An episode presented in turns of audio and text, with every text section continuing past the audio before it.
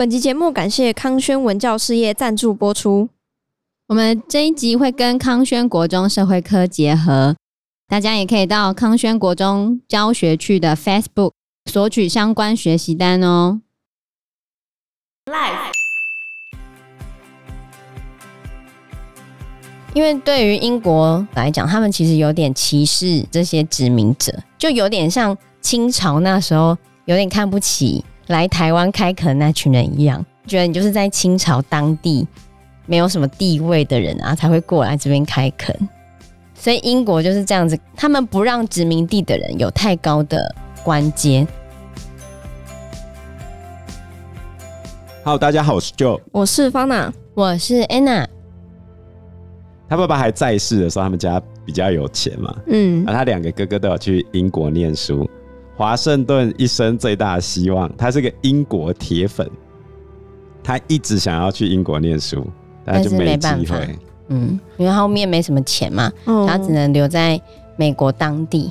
可他很厉害哦，他十六岁的时候就被他哥哥派去当测量员。你知道为什么要测量吗？为什么？因为他家地太大。因为当时美国还在拓荒期嘛，嗯，然后我现在画了这么大一块地，里面有可能有原住民的部落，有可能是山，有可能是水，有可能是沼泽，嗯、所以为什么需要测量员这个工作？因为你家大到爆，我请你去测好你家到底有多大，里面有什么。所以华盛顿从这个工作里面学到什么？他学到画地图，嗯，他学到测量。华盛顿他是在。教堂的私塾里面上课的，所以就知道他哪一门科目特别好。地理？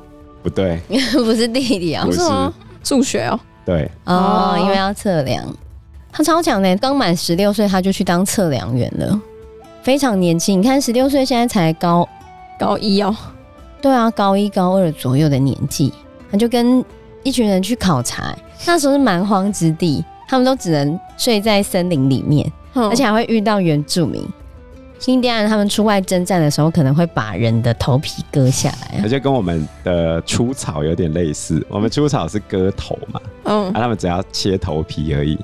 所以你在路上睡觉或者睡睡，就看到原住民走过来，腰上就绑着一大堆那个人的头皮，这样。华盛顿常常会睡到一半，突然遇到这种事。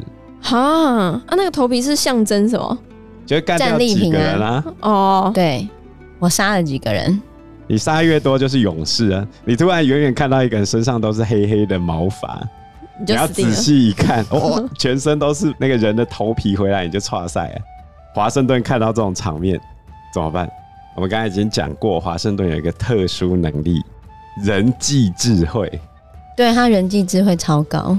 他遇到好几次原住民，都是靠着他直接去跟原住民当朋友，然后后来就大家一起喝酒、跳舞、唱歌，就结束了，安全返回。他是怎么做到的？人际智慧，啊、懂吗？就是他在十七岁的时候就正式被任命为郡的勘测员。那个时候，那个郡的勘测员是可以跟律师、医师跟种植园主人。同样的士绅阶级，哇，很厉害，十七岁，超级厉害。就在他哥哥生病的时候啊，他哥哥当时咳得很厉害，后面推测可能是肺结核，所以后来哥哥没有办法再继续进行他的工作嘛，因为乔治华盛顿实在太讨人喜欢了，后来他就被任命了哥哥的工作，他就出缺了维吉尼亚民兵团的那个指挥官的职务，当时候他的职位是少校。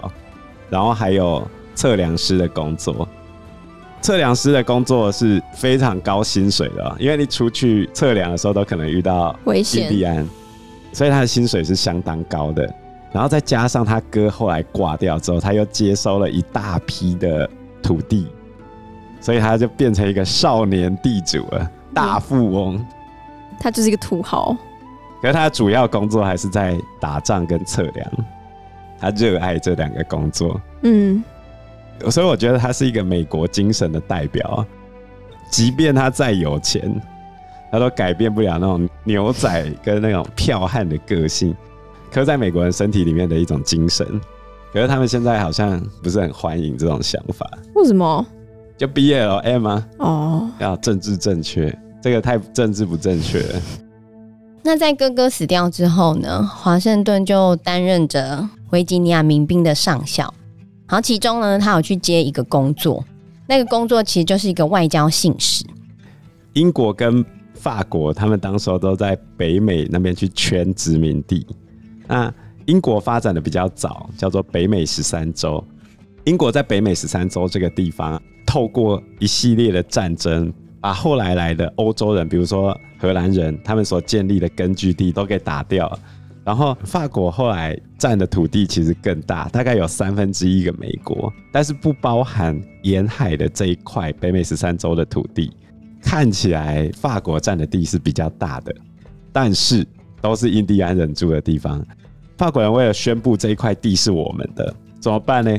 他就盖了一堆城堡，这个城堡我的嘛，那就这一块地就我的，嗯，就等于是插旗的概念，有点类似呃明政时期跟清领初期的时候，其实明政控制台湾只有控制超少的地方，嗯，他就差几个堡垒，就算是他的军屯，就算是他清朝初期也是这样，就只有诸罗、台南、凤山这少数的县城以外，其实都是原住民啊。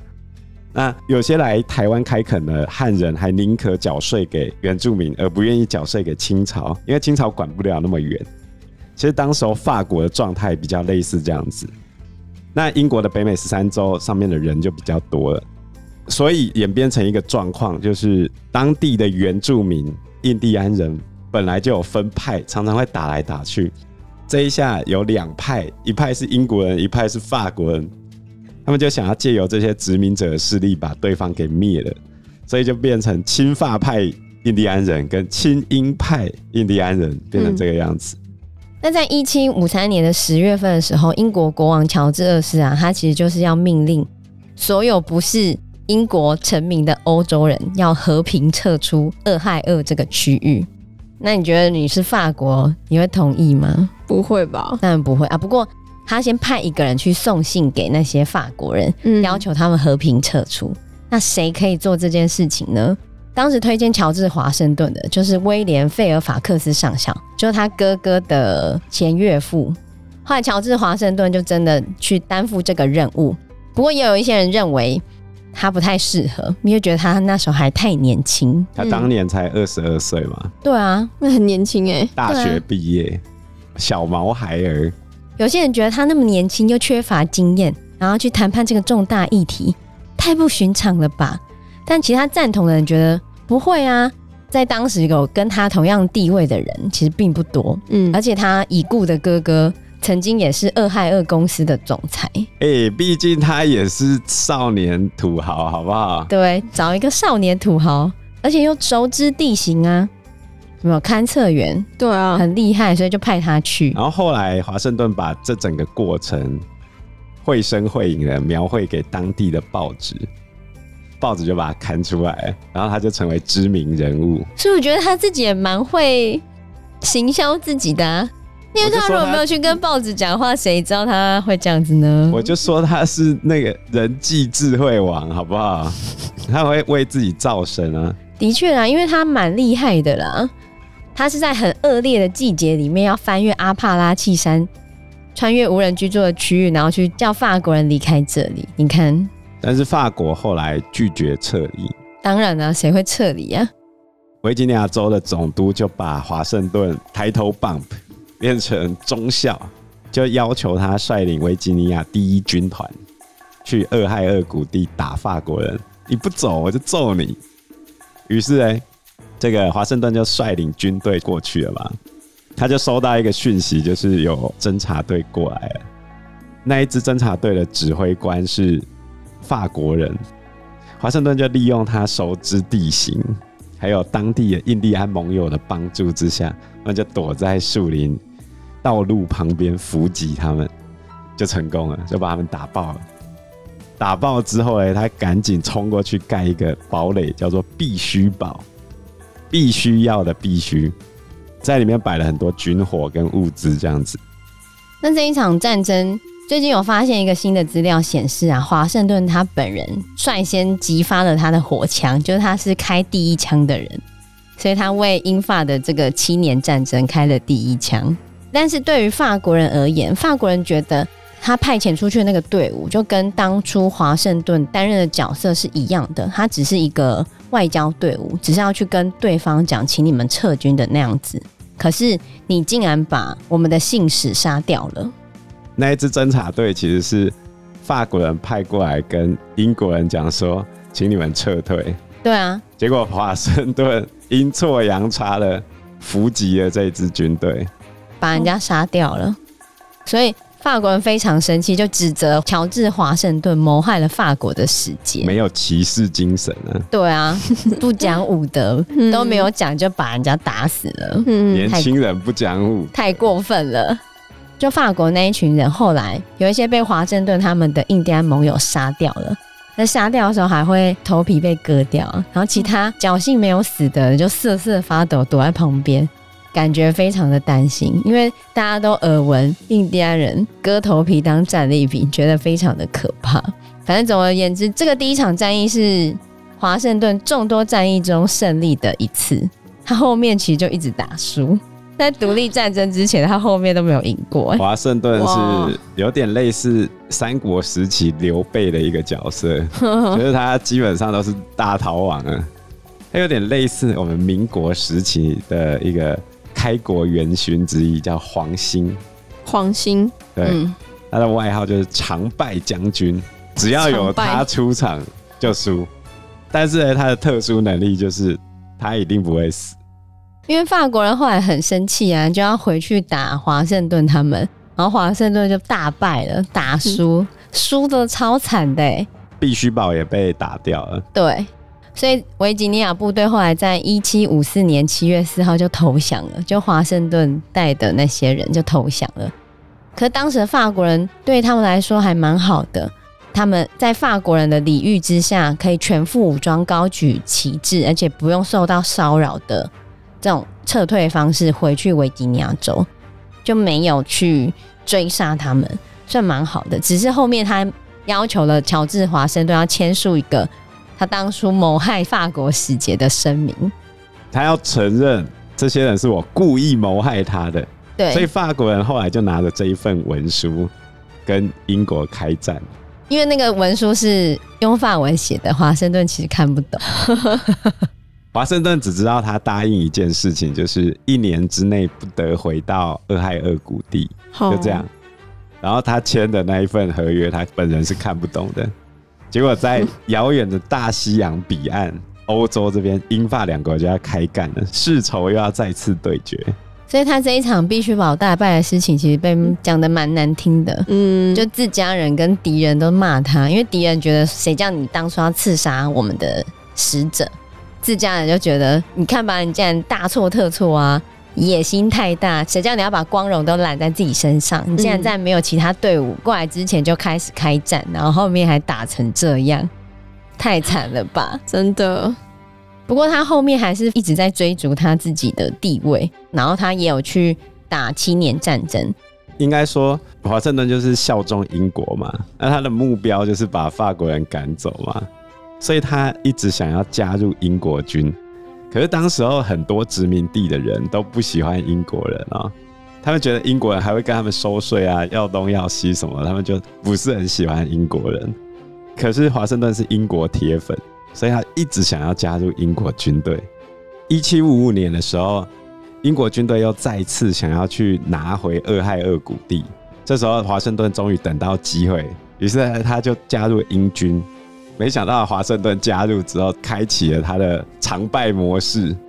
这一场他还是大输，而且他在打仗的时候还罹患了痢疾，老塞啊，发高烧，烧到神志不清。医生觉得他的病况很不乐观。然后当时的将军叫做布雷多克，布雷多克将军还命令华盛顿留在帐篷里面，说如果他好的话，他就可以来参与攻占法军堡垒的行动。他一直病恹恹的将近一个月，结果还是出发了。对，他还在生病的状况。不过这场失败真的不能怪他啊。他去打的时候呢，他的衣服还被四发子弹打到，你就知道他多好运呢。对啊，这一场战争打得很惨哎，死了很多人，然后那个将军还死掉了。还被称为是布雷多克的挫败，是英国军事史上最惨的事件之一，就是输的超级无敌惨烈的。华盛顿在外衣中了四发子弹之后，他也在炮火之中冷静的组织正在落跑的士兵，然后大家一起撤退，安全撤退成功，超强。所以他后来回到维吉尼亚之后，他虽然败仗，但是他变成英雄人物了。对啊，因为超过一百五十名维吉尼亚人里面，只剩下三十个人活下来，他就是三十个其中一个，太困难了，真的。所以在一九五八年的时候，后来另外一个富比士将军展开富比士远征。富比士就是那个富比士拍卖会，对对对对对，就是那个。他加入了这个富比士将军的队伍，嗯，然后成功的把法军驱离了其中一个堡垒，叫杜根堡这个堡垒。但是问题还是在华盛顿，他并不甘心当一个殖民地的军官。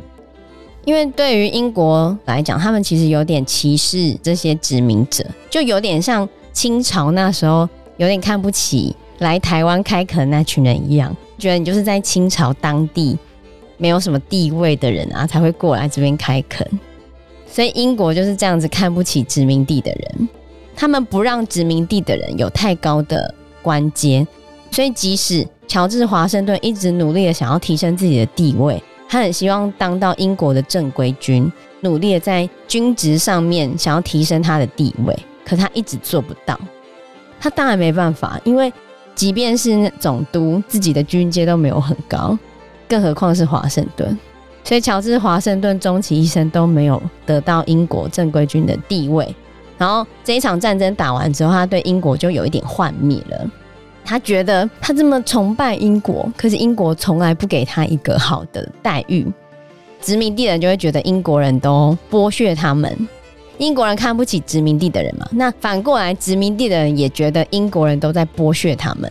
其实这是矛盾。英国人为了跟法国人还有印第安人作战，他们每年都要花非常多的钱，可是他们收回来的税金。